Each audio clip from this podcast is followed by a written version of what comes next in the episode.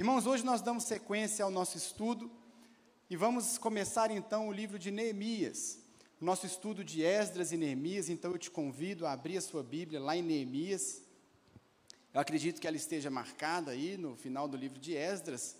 Se você está seguindo o estudo, na semana passada nós fizemos uma pausa muito saudável. A pastora Cristina trouxe uma mensagem do coração de Deus para nós e eu sugiro que se você não assistiu, se você não estava aqui, que você acesse as nossas redes sociais, acesse os podcasts e ouça a mensagem que a pastora Cristina trouxe na semana passada. Hoje nós vamos então dar sequência no estudo de Neemias e nós vamos estudar o capítulo 1 de Neemias. Eles estão contando aqui, Esdras e Neemias, a mesma história.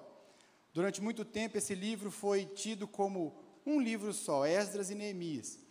Portanto, que você entenda que nós estamos dando sequência a tudo aquilo que vimos no livro de Esdras. Neemias, capítulo 1, todo mundo achou aí? Amém? Diz assim o texto, diz a palavra de Deus, Neemias, capítulo 1. Palavras de Neemias, filho de Acalias. No mês de Quisleu, no vigésimo ano, enquanto eu estava na cidade de Suzã, Anani, um dos meus irmãos, veio de Judá com alguns outros homens. E eu lhes perguntei acerca dos judeus que restaram, os sobreviventes do cativeiro, e também sobre Jerusalém. E eles me responderam: Aqueles que sobreviveram ao cativeiro e estão lá na província passam por grande sofrimento e humilhação. O muro de Jerusalém foi derrubado e suas portas foram destruídas pelo fogo. Quando ouvi essas coisas, sentei-me e chorei. Passei dias lamentando-me, jejuando e orando ao Deus dos céus. Então eu disse: Senhor, Deus dos céus, Deus grande e temível, fiel à aliança e misericordioso com os que te amam e obedecem aos teus mandamentos. Os que, os, que os teus ouvidos estejam atentos e os teus olhos estejam abertos para a oração que o teu servo está fazendo diante de ti, dia e noite, em favor dos teus servos, o povo de Israel. Confesso os pecados que nós, os israelitas, temos cometido contra ti. Sim, eu e o meu povo temos pecado. Agimos de forma corrupta e vergonhosa contra ti. Não temos obedecido aos mandamentos, aos decretos e às leis que deste ao teu servo Moisés. Verso 8. Lembra-te agora do que disseste a Moisés, teu servo. Se vocês forem infiéis, eu os espalharei entre as nações. Mas se voltarem para mim, obedecerem aos meus mandamentos e os puserem em prática, mesmo que vocês estejam espalhados pelos lugares mais distantes debaixo do céu, de lá eu os reunirei e os trarei para o lugar que escolhi para estabelecer o meu nome.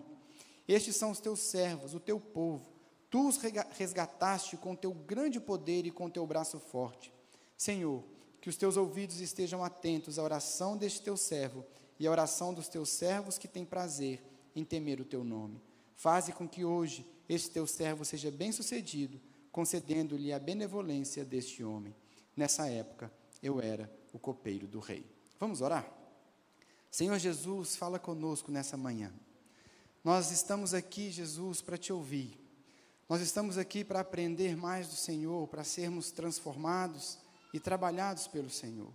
Por isso, nós nos colocamos em tuas mãos e pedimos que o teu Espírito Santo ministre aos nossos corações. Que esse não seja apenas mais um domingo, que esse não seja apenas mais um culto, mas que seja um culto onde o Senhor vai mover no nosso meio. Que seja um culto onde nós vamos experimentar o teu sobrenatural, a tua transformação que ninguém aqui saia como entrou, mas que o Senhor possa nos transformar e nos fazer ainda mais parecidos com Jesus, apaixonados por Jesus, sedentos por Jesus. Faça isso, é o que nós te pedimos em teu nome. Amém. Irmãos, como eu disse então, o texto aqui segue o que nós vimos no livro de Esdras. Você se lembra, eu vou fazer uma recapitulação muito rápida. O povo estava cativo na Babilônia. Os babilônicos vieram e fizeram Judá cativo, mas a Babilônia é invadida pela Pérsia, e o rei da Pérsia decide que o povo poderia voltar para a sua casa. Deus já havia profetizado que isso aconteceria, aliás, Jeremias havia profetizado, Deus havia falado que isso aconteceria, que ele mandaria o povo de volta depois de 70 anos de cativeiro. E quando se cumprem os 70 anos, então o povo começa a voltar para casa. O povo volta para casa em três ondas. A primeira onda está lá no começo do livro de Esdras, acontece com Zorobabel. Zorobabel conduz o povo de volta numa primeira onda. A segunda onda está lá no meio do livro de Esdras, que acontece com o próprio Esdras. E aqui nós vamos ver que acontece a terceira onda, a terceira leva de judeus voltando para Jerusalém, com o próprio Neemias. Essa é história que nós começamos a ver a partir de agora, a volta do povo, a terceira onda dos judeus voltando para Jerusalém. O que nós não podemos esquecer, o que nós não podemos perder de vista aqui, é que tudo isso que estava acontecendo fazia parte do plano de Deus. Deus tinha um plano muito específico para o povo de Israel. Deus tinha um plano muito específico porque ele queria um povo separado, consagrado, um povo que vivesse debaixo das leis do Senhor, porque era naquele povo que viria o Messias. Portanto, mesmo quando Deus manda o povo para o cativeiro da Babilônia, Deus tinha um plano de fazê-los voltar, porque o plano de Deus não foi desfeito. Ele continuava com o seu plano, ele continuava desejando o seu povo reunido na Terra Santa, para que o Messias viesse ali. Portanto, nada disso que está acontecendo aqui na história é aleatório, não. Nós vemos aqui muito claramente Deus trazendo de volta o povo, porque Deus está cumprindo um plano de redenção na terra. Esse plano que está em andamento hoje, esse plano que continua até hoje, o mesmo plano que começa com Israel para receber o Messias, hoje esse plano passa pela igreja, com uma missão muito clara de fazer discípulos, de expandir o reino de Deus. Mas é claro, irmãos, como tudo o que Deus faz, nós vemos o inimigo se levantar e fazer oposição à obra de Deus. Deus está trazendo o povo de volta, Deus está reunindo de novo o povo em Jerusalém, mas a oposição está presente também. Sempre foi assim, sempre será assim. Hoje nós vivemos um período em nosso país que nós passamos tanta oposição. A igreja tem enfrentado, eu não sei se você já se deu conta disso, mas cada vez mais a igreja começa a ser vista como a inimiga da prosperidade, do sucesso, do crescimento. Me parece, eu vi muito rápido hoje de manhã uma notícia que uma igreja muito tradicional em Nova York foi queimada hoje também. As coisas estão acontecendo muito rápido. E a oposição está sempre presente, como estava presente aqui na história de Israel. Nós vimos que a oposição que Neemias vai lidar com ela, ela começa a ser contada lá em Esdras capítulo 4. Quando os inimigos do povo de Deus eles escrevem uma carta para o rei Artaxerxes e dizem para ele assim: Olha, esse povo é perigoso. Qualquer semelhança não é mera coincidência. Olha, esse povo é perigoso. Tem que tomar cuidado com esse povo, porque esse povo adora outro Deus, eles não estão submetidos ao governo. Tem que tomar cuidado com eles, rei. E o rei Artaxerxes então manda paralisar aquela obra. Paralisem a obra de reconstrução. A cidade não vai ser reconstruída, eu preciso pensar nisso melhor. O plano de Deus de ter um povo, uma cidade, aquele plano foi paralisado por causa da oposição. Mas Deus não desistiu do seu plano. E ele dá andamento aqui com Neemias, no texto que nós acabamos de ler. Aqui começa a história de Neemias e o que Deus fez para dar sequência no seu plano. O texto que nós lemos, ele pode ser dividido em duas partes. A primeira parte nós vemos Neemias recebendo uma notícia terrível e como ele reage a essa notícia. E na segunda parte, Neemias faz uma oração tão bonita. E nós vamos aprender tanto com as reações de Neemias a um problema, e vamos aprender também com a oração que ele fez sobre esse problema. Eu creio que temos tanto que aprender com Neemias. Em primeiro lugar, quem era esse homem? Quem era Neemias? O nome dele significa o Senhor consola ou o Senhor conforta. Foi exatamente isso que Deus fez através da vida desse homem. Deus confortou o seu povo, Deus trouxe consolo, Deus trouxe ânimo, Deus trouxe esperança. É isso que Neemias fez. E quem ele era? O que ele fazia? Neemias era, como nós vimos na última frase do capítulo 1, Neemias era o copeiro do rei.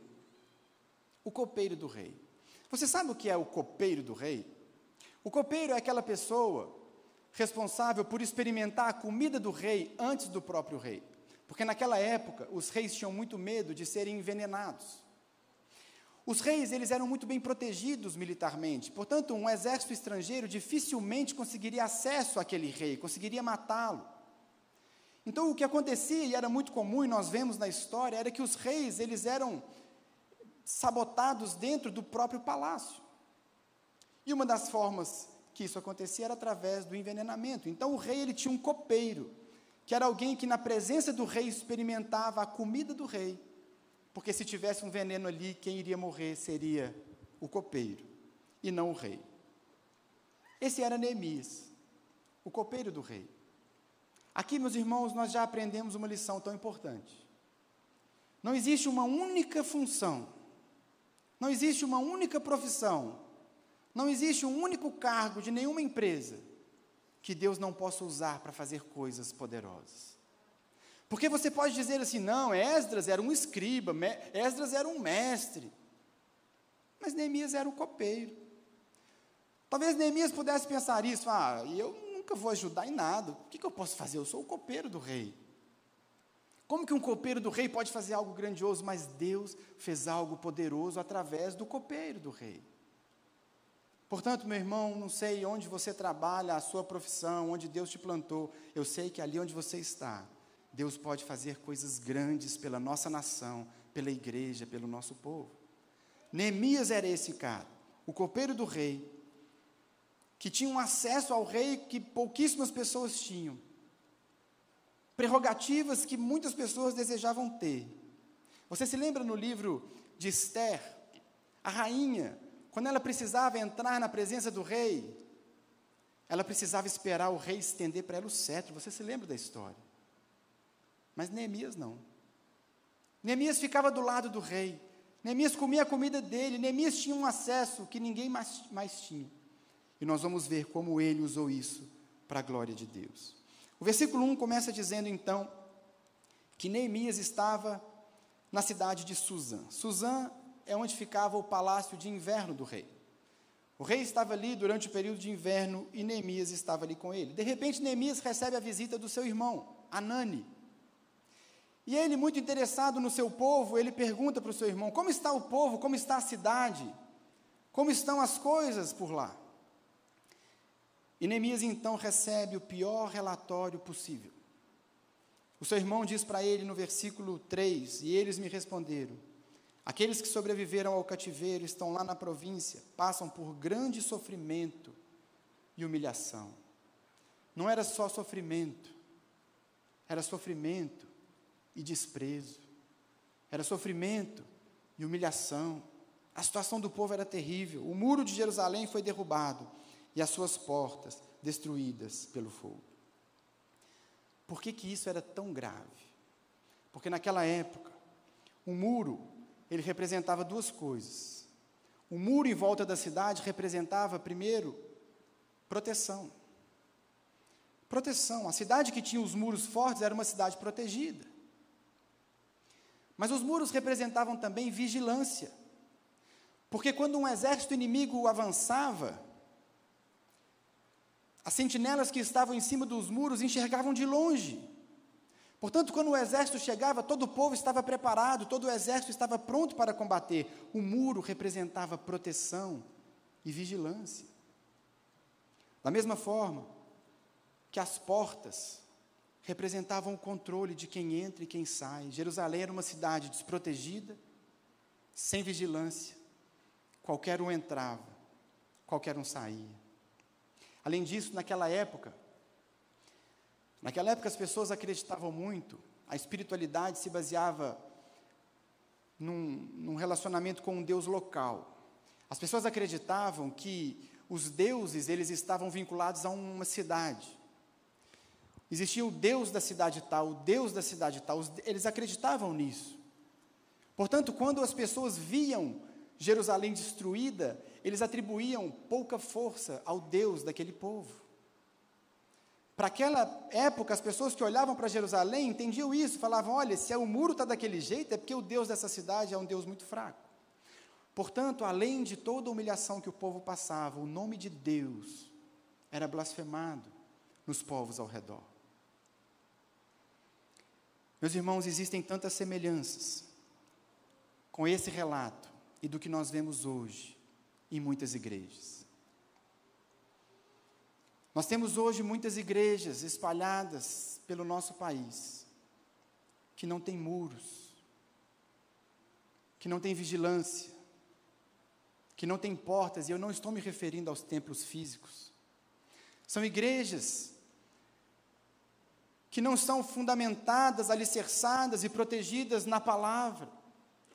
São igrejas que as pessoas não estão preocupadas em conhecer a vontade de Deus, em se debruçar sobre a palavra de Deus e crescer na palavra de Deus, não. Tantas igrejas hoje estão preocupadas apenas com a teologia da prosperidade, com a teologia do coaching. São tantas igrejas hoje que o foco está no eu, o foco está no homem, a vontade de Deus não importa mais. Não há muros, não há proteção, não há vigilância, não há portas, qualquer doutrina entra qualquer doutrina sai. Muitos irmãos, nossos irmãos, têm vivido essa realidade no nosso país, e você sabe muito bem do que eu estou falando. Igrejas desprotegidas, não há pregação da palavra, não há exposição do texto, não há compromisso com o texto, muros destruídos e portas queimadas. A obra de Deus, assim como nós vemos aqui, a obra estava paralisada. O plano de Deus estava travado por conta da oposição. Hoje ainda, em muitas igrejas, o plano de Deus que passa pela igreja, um plano de fazer discípulos, um plano de expandir o reino, um plano de anunciar o reino, plano em muitas igrejas, está parado, porque não há muros, porque ninguém está vigiando e porque não há portas. Irmãos, nós vamos ver aqui que Neemias, diante dessa notícia, ele toma três atitudes. São atitudes, meus irmãos, que eu e você precisamos ter também quando vemos isso que eu acabei de relatar. A nossa reação diante da realidade de muitas igrejas na nossa nação tem que ser a mesma reação que Neemias teve quando ele descobriu o que estava acontecendo em Jerusalém. E é disso que eu quero falar. Primeira reação de Neemias quando ele recebe essa notícia, está lá no versículo 4. Quando ouvi essas coisas, sentei e chorei. A primeira reação de Neemias diante desse quadro terrível foi sentar e chorar. Neemias se compadeceu, Neemias sentiu, Neemias sofreu com aquela notícia que ele recebeu. Como nós reagimos à notícia que eu acabei de dar aqui, que não é novidade para ninguém? Como nós reagimos, irmãos, quando nós vemos essa teologia tão deturpada avançando em muitos meios evangélicos? Como nós reagimos? Como fica o nosso coração? Será que nós nos tornamos indiferentes a esse problema? Será que nós não nos damos conta que o plano de Deus em muitos lugares está paralisado, que a oposição alcançou sucesso.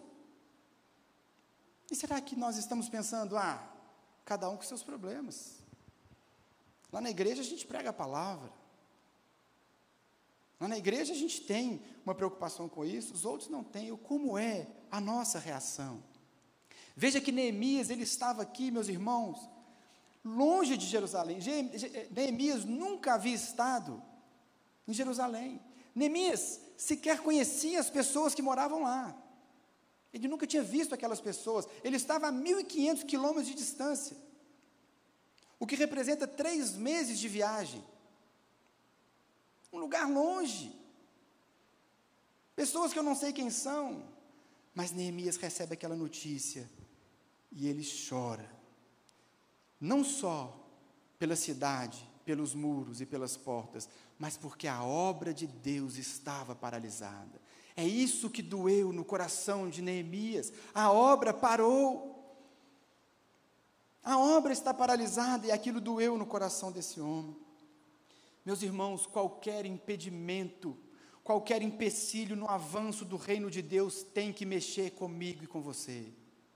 Qualquer notícia que nós recebemos de uma igreja que não está pregando a palavra, de uma igreja que está ensinando uma heresia, de uma igreja que não tem muros, isso tem que doer no meu coração e no seu coração. Essa foi a primeira reação de Neemias. Ele sentou e chorou, ou como diz a sequência do verso 4, passei dias lamentando. A segunda reação de Neemias, ele busca a Deus. Passei dias lamentando, jejuando e orando ao Deus dos céus. Neemias recebe aquela notícia e ele, ele chora. Mas ele não se limitou a chorar. Nós vamos ver que a terceira reação de Neemias foi agir. Ele fez algo a respeito, mas antes de agir, Neemias fez algo tão importante, ele orou. Ele orou e jejuou ao Deus do céu. Diante daquela situação, diante da situação que nós vemos hoje nas igrejas, como você tem reagido? Porque, irmãos, a verdade é que muitos de nós sequer têm chorado por essa situação. Mas muitos dos que choram se limitam a chorar. Muitos dos que choram se limitam a lamentar. Mas Neemias não. Neemias chorou, mas ele jejuou e orou. Ele busca a face de Deus, ele busca uma direção de Deus, ele busca a presença de Deus e ele faz isso com jejum. Mas veja que não foi uma oração isolada. Ele diz: Eu passei dias lamentando, jejuando e orando dias. Neemias estava comprometido com aquela causa, ele estava buscando a face de Deus. Precisamos, meu irmão, retomar a prática do jejum, a prática da oração. Eu e você, se nós queremos, meu irmão, ver algo mudado, se nós queremos ver uma nação transformada, se nós queremos ver a obra de Deus avançando, o reino de Deus se expandindo, nós precisamos orar e jejuar. Mas o jejum, exatamente por conta dessas doutrinas e dessas heresias e desse pensamento tão voltado para o eu, o jejum deixou de ser importante. Porque jejuar, meu irmão, não é confortável, não. Dói, incomoda, mas essa é a ideia. O jejum é essa prática devocional que quebra você, humilha você, porque é só desse jeito que você vai estar diante de Deus reconhecendo quem você realmente é e quem Ele realmente é. Se nós queremos, irmãos, conhecer a vontade de Deus, nós precisamos passar dias lamentando, jejuando e orando ao nosso Deus. Essa foi a segunda reação de Neemias. Ele buscou a face de Deus. E em terceiro lugar, Neemias agiu. Não está, não está explícito aqui no texto, não está escrito aqui no versículo 4, mas se você olhar comigo, lá no final do versículo 11, quando ele está terminando a sua oração, ele diz assim: Faze com que hoje esse teu servo seja bem-sucedido, concedendo-lhe a benevolência deste homem. Neemias traçou um plano. Neemias não se limitou a lamentar e a orar, mas ele tinha um plano. Esse também é um outro erro que nós cometemos, porque muitos nem choram. Dos que choram, poucos oram, mas daqueles que oram, muitos se limitam apenas a orar. Deus faça algo, Deus faça algo, Deus mova, Deus mude. Meu irmão, nós precisamos orar, mas nós precisamos nos colocar à disposição também. Neemias, a oração dele, no final ele diz isso: faz com que eu encontre o favor desse homem. Ele já sabia o que ele queria fazer, ele já sabia o que, que ele ia pedir, ele já sabia para onde ele ia caminhar. Nós precisamos, irmãos, lamentar pela situação do nosso povo, buscar a face de Deus com jejum e oração, mas nós precisamos agir. Foi isso que Neemias fez. Foi isso que ele fez. Irmão, se você tem a visão, você tem também a missão. Se você percebeu algo errado, você tem também uma responsabilidade. Porque hoje as pessoas elas gostam muito de ter a visão, mas não querem ter a missão. Muita gente nos procura e fala assim, pastor, eu acho que aqui na igreja precisava, sabe de quê? De um ministério assim, assim. É mesmo, irmão? Que dia que você vai começar? Não, não, pastor, eu estou te falando só porque, né, eu, eu observei, né? Eu vi essa necessidade, mas agora é com vocês, pastores, né? Tem gente que nos procura e fala assim, pastor, olha, fulano não está bem não. Olha, o fulano, o casamento dele não está bom não, se o senhor não for lá, vai você. Ele não abriu o coração para você? Ele não contou para você o problema? Vai na casa dele, cuida dele, traz ele para perto. Não, é o pastor que tem que ir. Eu tenho a visão, meu irmão. Neemias viu um problema e ele se colocou à disposição. Que, que eu posso fazer? Como que eu vou agir? E o mais interessante aqui é que Neemias se coloca numa posição de renúncia a todo o conforto que ele tinha no palácio. Porque, irmão, só, na minha percepção é isso. Só existia duas pessoas que comia da melhor comida que existia nesse planeta: o rei e o copeiro do rei. Eu não sei nem se a rainha comia a mesma comida do rei. Mas o copeiro, ele comia. Se tinha alguém que passava bem nessa terra, era o copeiro do rei. Porque ele não era o rei, mas ele comia a comida do rei. Ele abriu mão de estar na presença do homem mais inacessível da terra. Ele perdeu o privilégio de ser um, um amigo, o homem da confiança do rei, o homem de desfrutar de tantas coisas. Ele sai do palácio e vai para um monte de escombros, ruínas, porque ele entendeu que era ali que estava a vontade de Deus. Nós precisamos aprender com Neemias. Se nós identificamos um problema, se nós identificamos uma situação, meu irmão, se coloca na brecha. Fala para o Senhor: eu vou, pode me usar, me tira do meu conforto, o importante é o reino. Busque em primeiro lugar o reino. Lembra de Mateus 6, quando Jesus fala sobre isso? Não fiquem preocupados dizendo o que vamos comer, o que vamos beber ou o que vamos vestir, porque os pagãos é que correm atrás dessas coisas. Mas o Pai de vocês sabe que vocês precisam dela. Busquem, pois, em primeiro lugar, o reino de Deus e a sua justiça, e todas essas coisas vos serão acrescentadas. Foi isso que Neemias fez. Eu quero o reino, eu quero a vontade de Deus. Onde que precisa? Jerusalém precisa, a obra precisa avançar. É ali que Deus quer me usar. Neemias renunciou tudo que ele tinha para cumprir a vontade de Deus. Nós precisamos, meus irmãos, ser como Neemias. Se você viu um problema, meu irmão, isso tem que doer no seu coração.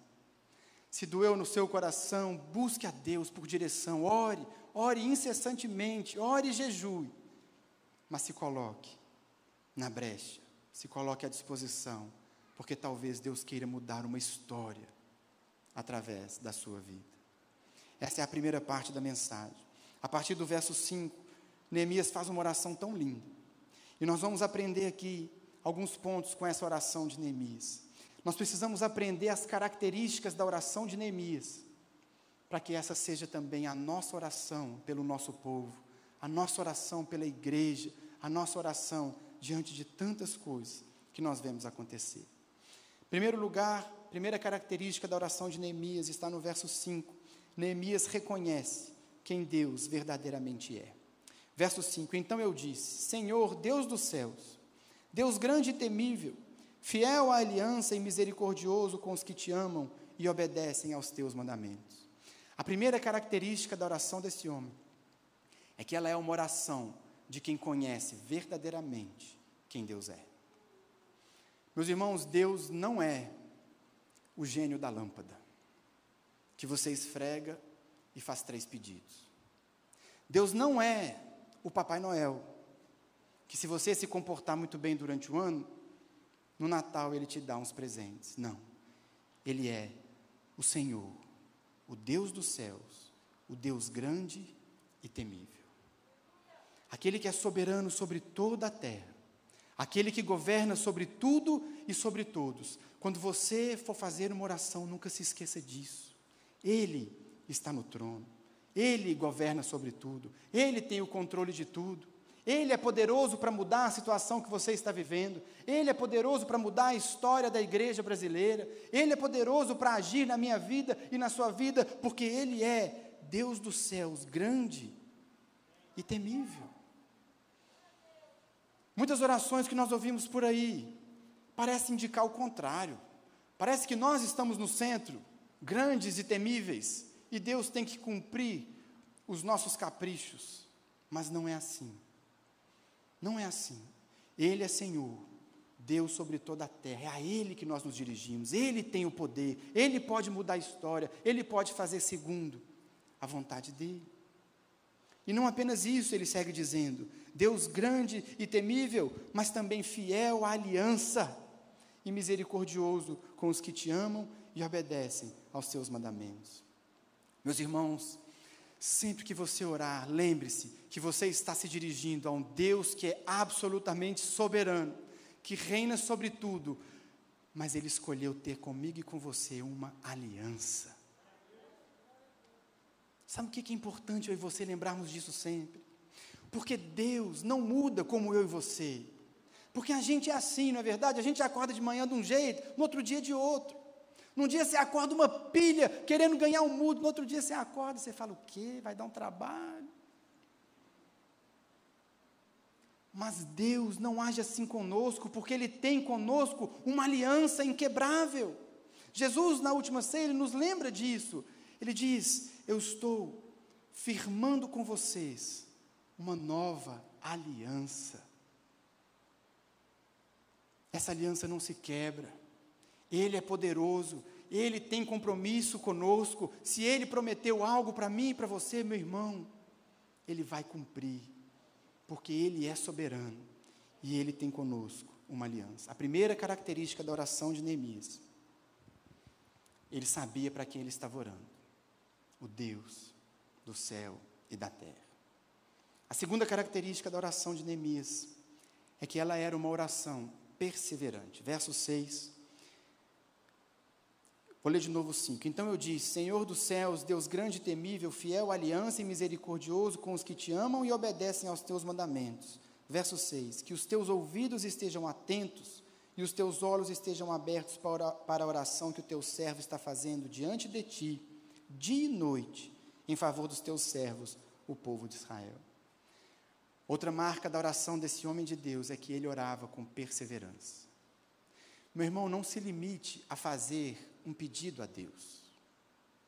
Não ore para Deus te responder.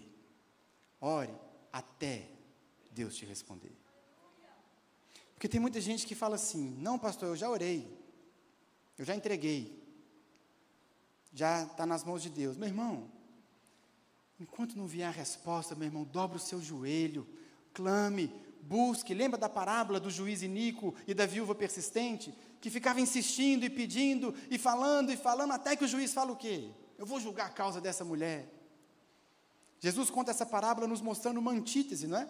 Ele disse: até um juiz mau vai atender a causa daquela viúva, muito mais o Pai celestial de vocês, que ama vocês, que tem com vocês uma aliança.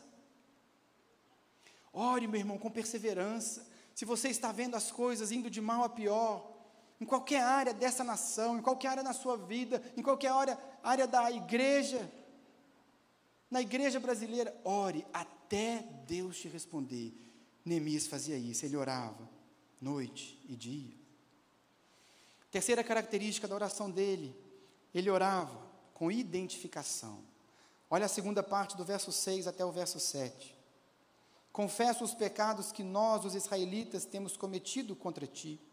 Sim, eu e meu povo temos pecado, agimos de forma corrupta e vergonhosa contra ti. Não temos obedecido aos mandamentos, aos decretos e às leis que deste ao teu servo Moisés. A terceira característica, meus irmãos, é que ele ora com identificação com o povo. Neemias confessa os próprios pecados e confessa também os pecados do povo. Sabe o que, que Neemias entendeu aqui? Que se a obra de Deus está paralisada, é o reino de Deus que está paralisado. Se tem uma igreja que tem os muros destruídos e as portas queimadas, é o progresso do evangelho que está sendo impedido. Não são eles e nós, somos nós. É o meu povo, são os meus irmãos. Quando você percebe algo errado, quando você percebe as heresias, quando você percebe os erros, tantas doutrinas, tanta confusão entrando no meio do povo de Deus, essa confusão entrou no nosso meio. Nós precisamos, irmãos, parar com essa, esse pensamento de disputa com outras igrejas, disputa com outras denominações. É o nosso povo, é o reino. Neemias entendeu isso, por isso ele diz: Nós temos pecado, nós, o seu povo. Se tem algo errado, meu irmão, com o evangelho pregado em muitos lugares, nós temos um problema. É nosso problema. Neemias entendeu exatamente o que significa unidade. Nós somos um, nós somos um corpo. E quando uma parte do corpo sofre, o corpo inteiro sofre. Quando uma parte do corpo está sentindo dor, o corpo inteiro está sentindo dor. É assim que nós devemos lidar com os nossos irmãos, com os problemas que nós vemos. É o povo de Deus, são os nossos irmãos. Quarto e penúltimo lugar. Neemias, outra característica da oração de Neemias é que ele orava a palavra. Você percebe na oração de Neemias que o tempo todo ele ora a palavra de Deus. Olha comigo os versos 8 e 9 mais uma vez. Lembra-te agora do que disseste a Moisés, teu servo. Se vocês forem infiéis, eu os espalharei entre as nações. Mas se voltarem para mim, obedecerem aos meus mandamentos e os puserem em prática, mesmo que vocês estejam espalhados pelos lugares mais distantes debaixo do céu, de lá eu os reunirei e os trarei para o lugar que escolhi para estabelecer o meu nome. Meu irmão, a maneira mais eficaz de você orar é orar a palavra. Quando você observa as grandes orações da Bíblia, são sempre orações da palavra. Porque Deus é fiel para cumprir a sua palavra, meu irmão. Então, se você pega esse texto, se há aqui uma promessa para você, quando você dobrar os seus joelhos lá no seu quarto, ore a palavra de Deus. Lembre a Deus das suas promessas, Ele não vai se esquecer, Ele não precisa ser lembrado, mas Ele quer que você saiba que no dia que Ele te der, foi Ele que cumpriu a aliança com você. Neemias fazia isso, ele orava a palavra, ele orava as promessas. João falou sobre isso na sua primeira carta, capítulo 5, verso 14. Essa é a confiança que temos ao nos aproximarmos de Deus. Se pedirmos alguma coisa de acordo com a Sua vontade, Ele nos ouve. Meu irmão, a vontade dele está aqui. As promessas dele estão aqui. Nós precisamos orar a palavra. O que Neemias está fazendo é isso, ele está orando Deuteronômio, ele está orando Isaías, Jeremias, ele está orando os profetas, porque Deus prometeu: se vocês pecarem, eu vou espalhar vocês, mas se vocês se converterem de novo, se vocês voltarem para os meus caminhos, eu vou reunir vocês. Neemias está dizendo: Deus, nós voltamos. Olha a sua palavra, olha a sua promessa, porque era isso que estava acontecendo com o povo. Você sabe qual é a principal marca do cativeiro da Babilônia no povo de Israel? É que acabou a idolatria. Você não vê mais o povo adorando ídolos. É por isso que no capítulo 4, se eu não me engano, que nós pregamos aqui, se eu não estou enganado, foi a Miriam, que eles tenta, os samaritanos tentaram se aproximar do povo para fazer parceria na construção do templo. Eles disseram não, porque vocês são idólatras e nós não temos mais idolatria. O povo voltou. Então Neemias está lembrando isso ao Senhor, dizendo: O Senhor prometeu, faça a sua vontade. Reúne de novo o seu povo, ajude o seu povo em Jerusalém. Mas irmãos, a pergunta que fica para nós é: como é que nós vamos orar a palavra se nós não temos lido a palavra? Como é que nós vamos orar e pedir a Deus que cumpra a sua promessa? Como é que nós vamos saber qual é a vontade de Deus se nós não gastamos tempo todo dia com a palavra? Meus irmãos, tudo que Deus tinha para nos dizer, Ele revelou na palavra. Cabe a nós agora mergulhar nesse livro, crescer no conhecimento, aprofundar no conhecimento, aprender a palavra, assim você vai conhecer o que Deus está fazendo, para onde a igreja está caminhando, o que Deus espera de nós, qual é o plano dele para nós. Do contrário, isso aqui vai ser só um compromisso social do fim de semana. Mas se nós entendermos, se nós conhecermos Gênesis e Apocalipse, nós vamos aprender a situar a nossa vida dentro da história, dentro do que Deus está fazendo. Neemias entendia exatamente isso. Por isso ele podia orar e dizer: Deus, o Senhor prometeu, faça isso. Quinto lugar, agora sim o penúltimo. Ore, sabendo que aquelas pessoas por quem você ora são filhos amados de Deus. Versículo 10: Estes são os seus servos, o seu povo. Tu os resgataste com teu grande poder e com teu braço forte. Sempre que você identificar um problema, identificar uma situação, lembre-se: esse é o povo amado de Deus. Aqueles pastores que estão ensinando tantas heresias por aí, meu irmão, tantas vezes pastores que começaram tão bem. Tantas vezes pastores que começaram tão centrados, tão corretos, meu irmão. Jesus morreu por eles também. Ore sabendo disso, não são seus inimigos, não são seus adversários, são seus irmãos que precisam receber uma direção, precisam receber um toque, precisam receber algo de Deus na vida deles. São o povo de Deus por quem Cristo morreu, assim como morreu por nós. Em último lugar, a última característica da oração dele que ele ora pedindo a Deus graça para agir. Meu irmão, minha irmã, saia do centro das suas orações. Não tem problema nenhum você orar pela sua vida. Não tem problema nenhum você contar para Deus os seus problemas, meu irmão, mas aprenda a colocar o reino de Deus em primeiro lugar. O reino de Deus é mais importante que o seu conforto. O reino de Deus é mais importante que a sua prosperidade. O reino de Deus é mais importante que o seu sucesso. O nome de Jesus conhecido é mais importante do que o seu nome conhecido. Mas nós aprendemos a fazer orações tão egoístas, sempre eu, sempre para mim, faça isso por mim. Vou repetir, não tem problema você orar por você. Desde que você entenda, meu irmão, que Deus te deu um privilégio de fazer parte de um plano glorioso, de restaurar, de redimir, de transformar o mundo inteiro.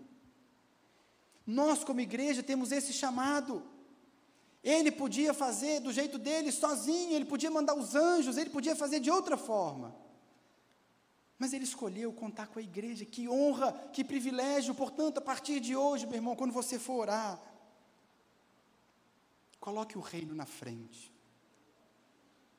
Coloque o avanço do reino na frente do seu conforto, das suas prioridades, do seu conforto, do seu sucesso, do seu nome. E todas essas coisas vos serão acrescentadas. Essa é a oração de Neemias. Esse é o coração de Neemias. Esse foi o homem de Deus num lugar tão improvável que Deus levantou para mudar a história. Que Deus levantou para conduzir o povo para reconstruir os muros. Esse é o nosso Neemias que nós vamos estudar a partir de hoje. Algumas aplicações práticas bem rapidinho do que, que esse texto fala conosco, o que, que nós aprendemos com essa palavra. Primeira aplicação, meus irmãos, o que, que nós tiramos desse texto? É que nós precisamos buscar sensibilidade espiritual. Meus irmãos, a igreja no Brasil hoje passa por um momento muito delicado. Muitos ensinamentos contrários à palavra. Muita mensagem incrível, mas que não tem nada a ver com esse livro. Muita coisa errada sendo ensinada. E não dói mais o nosso coração. Nós precisamos pedir a Deus o coração de Neemias, um coração que sente, que chora, que lamenta, que dói, porque reconhecemos que são nossos irmãos. Irmãos, se nós perdemos o foco do reino de Deus, se nós perdemos o foco do que Deus está fazendo na terra, que Deus tem um plano, que Jesus está voltando, que os nossos olhos têm que estar nesse grande evento que em breve vai acontecer, se nós perdemos o foco disso, nós não vamos lamentar, não vamos chorar pela realidade de muitas igrejas. Precisamos pedir a Deus discernimento e sensibilidade espiritual. Segunda aplicação prática desse texto foi o que eu disse há pouco. Coloque o reino de Deus em primeiro lugar. Coloque o reino de Deus. Se Deus te chamou para fazer algo pelo reino, se Deus te mostrou um problema, se Deus te mostrou uma situação, meu irmão, se coloca na brecha. O reino primeiro. O reino primeiro. Cumpra o propósito de Deus, entenda qual é a visão de Deus, entenda o que Deus está fazendo e se coloque à disposição. O reino de Deus tem que vir na frente. Terceira aplicação, tome atitudes. Não se limite a orar. O que, que você pode fazer? Você viu um problema? Você recebeu uma notícia? Tem algo errado? Faça algo. Faça algo, mova-se, saia do seu lugar, saia do seu conforto.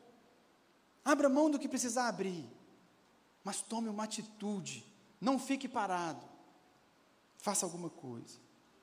E em último lugar, para nós cearmos, nós precisamos, meus irmãos, urgentemente retomar as práticas devocionais, especialmente a leitura da palavra, a oração e o jejum. John Wesley dizia que a causa mais comum de aridez espiritual é a ausência da oração. Talvez você está caminhando e a sua sensação é que você está num deserto. Você não tem visto Deus se mover, você não tem visto Deus agir, você não tem visto as coisas acontecerem. A pergunta que a gente precisa se fazer é: como está a sua vida devocional? Nós, como igreja, como está a nossa vida devocional? Será que nós precisamos nos arrepender desse pecado também? Será que nós precisamos retomar essas práticas para que volte a sensibilidade, para que volte o discernimento, para que volte a direção, para que Deus fale conosco? Meus irmãos, o reino de Deus está caminhando, o reino de Deus está avançando e Deus nos convida a fazer parte dessa obra. Que Ele nos encontre preparados atentos, sensíveis, prontos, como um dia ele encontrou esse homem chamado Neemias.